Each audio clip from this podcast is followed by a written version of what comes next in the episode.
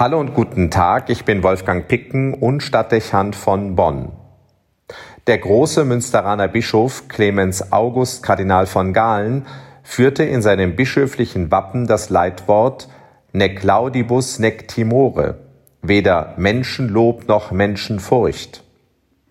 Sein Wahlspruch ist der Liturgie der Bischofsweihe entnommen und verweist auf den Auftrag, den der Bischof mit seiner Weihe im Besonderen aber jeder Gläubige nicht minder mit dem Sakrament von Taufe und Firmung entgegennimmt, nämlich den Glauben an Christus und den Mut zum Bekenntnis nicht von Lob oder Furcht abhängig zu machen.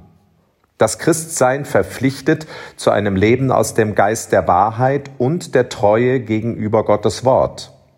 Sich das in Erinnerung zu rufen, scheint heute bedeutsam und legt zudem das Tagesevangelium nahe. Lukas überliefert, dass die Menschen außer sich vor Staunen gewesen seien, als sie wahrnahmen, was Jesus sagte und tat. An anderer Stelle lesen wir, dass sie sogar darüber nachgedacht haben sollen, ihn zum König zu machen. Wir erinnern uns an die Begeisterung, mit der sie, der Überlieferung nach, Jesus beim Einzug in Jerusalem mit lauten Hosianna-Rufen begrüßt haben sollen. Doch aus der Retrospektive betrachtet wissen wir, dass diese Begeisterung nicht nachhaltig war und sich plötzlich in ihr Gegenteil verkehren konnte.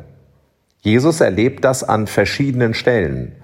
Wir hören in einem Bericht, dass er nur knapp einer Steinigung entgeht. Auch vom Murren und dem Protest ist immer wieder die Rede.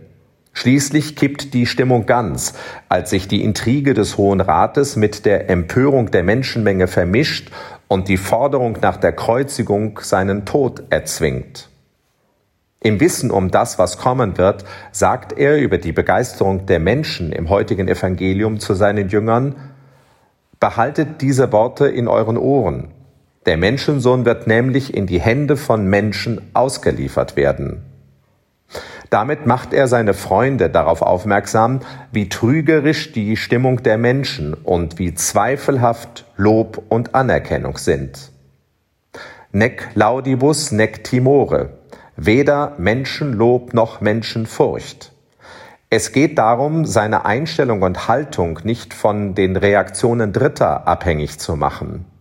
Das betrifft die Glaubensüberzeugungen und kann darüber hinaus auf alle Werte und Prinzipien bezogen werden. Das Verlangen nach Anerkennung und Harmonie kann uns schnell extrem verfälschen und die Angst vor Widerstand und Kritik uns leicht manipulieren. Wer wüsste das nicht? Aus Überzeugung und Gradlinigkeit aus Prinzipientreue und Wahrhaftigkeit entsteht dann ein bedenklicher Opportunismus, der aus allzu durchsichtigen Gründen den äußeren Stimmungen und Einflüssen nachgibt. Schnell wird dann der Trend zum Maßstab und das Ideal tritt in den Hintergrund. Der eigene Charakter verblasst. Das ist eine Gefahr, der jeder Mensch und schließlich auch die Kirche zu jeder Zeit ausgesetzt ist. Hier ist nicht der Sturheit oder dem Rigorismus das Wort geredet. Es geht um eine Unabhängigkeit vom Zeitgeist und eine Souveränität gegenüber Lob und Furcht, damit unverfälscht Geltung behält, was wahr ist.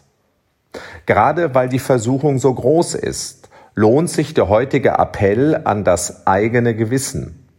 Nicht zuerst, weil Werte verloren gehen könnten, sondern weil der Opportunismus das Innere verfälscht und den Frieden raubt. Man verliert sich am Ende selbst. Nec laudibus, nec timore. Weder Menschenlob noch Menschenfurcht. Wie steht es um die eigene Unabhängigkeit? Wolfgang Picken für den Podcast Spitzen aus Kirche und Politik.